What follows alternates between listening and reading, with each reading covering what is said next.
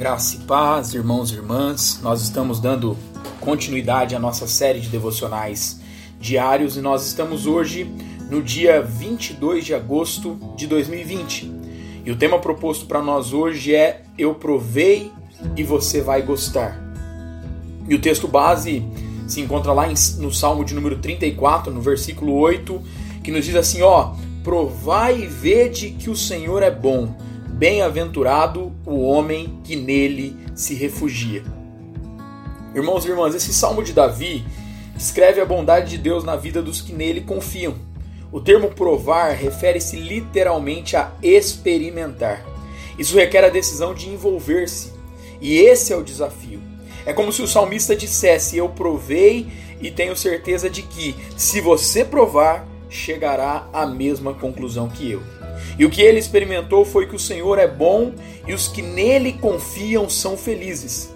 Davi sabia o que estava falando, pois muitas vezes confiou em si mesmo, o entendimento, habilidades, desejos, sentimentos e acabou assim, né, fracassando miseravelmente. Portanto, ele sabia tanto dos resultados de confiar em si mesmo quanto dos de confiar em Deus.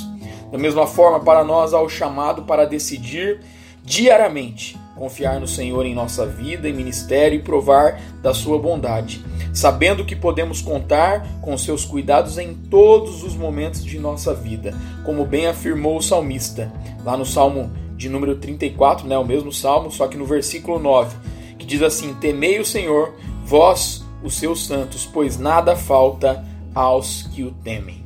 Que a nossa oração hoje seja Deus amado, ajuda-nos a decidirmos confiar em Ti todos os dias, experimentando a Tua bondade. Deus abençoe meu irmão, minha irmã, sua vida, sua casa e a sua família, em nome de Jesus.